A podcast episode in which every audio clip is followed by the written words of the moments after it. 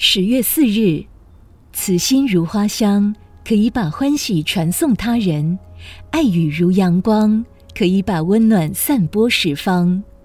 爱语是关怀的语言，爱语是爱护的语言。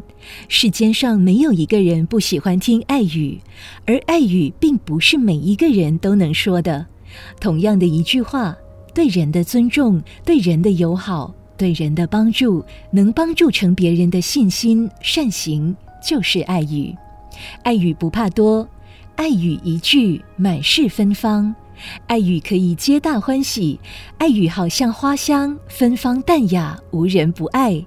爱语如布帛，让人温暖心怀。爱语如阳光，可以把温暖散播十方，可见爱语的重要。佛光菜根谭说：“留几句爱语的和风，可以让人间充满尊重的温煦。一个家庭人人都说爱语，家庭必然和谐幸福；一个团体人人都说爱语，团体必然一团和气；一个国家人人都说爱语，国家必然上下一心。文思修，人人都说爱语，家庭必然和谐幸福。”每日同一时段与您相约有声书香。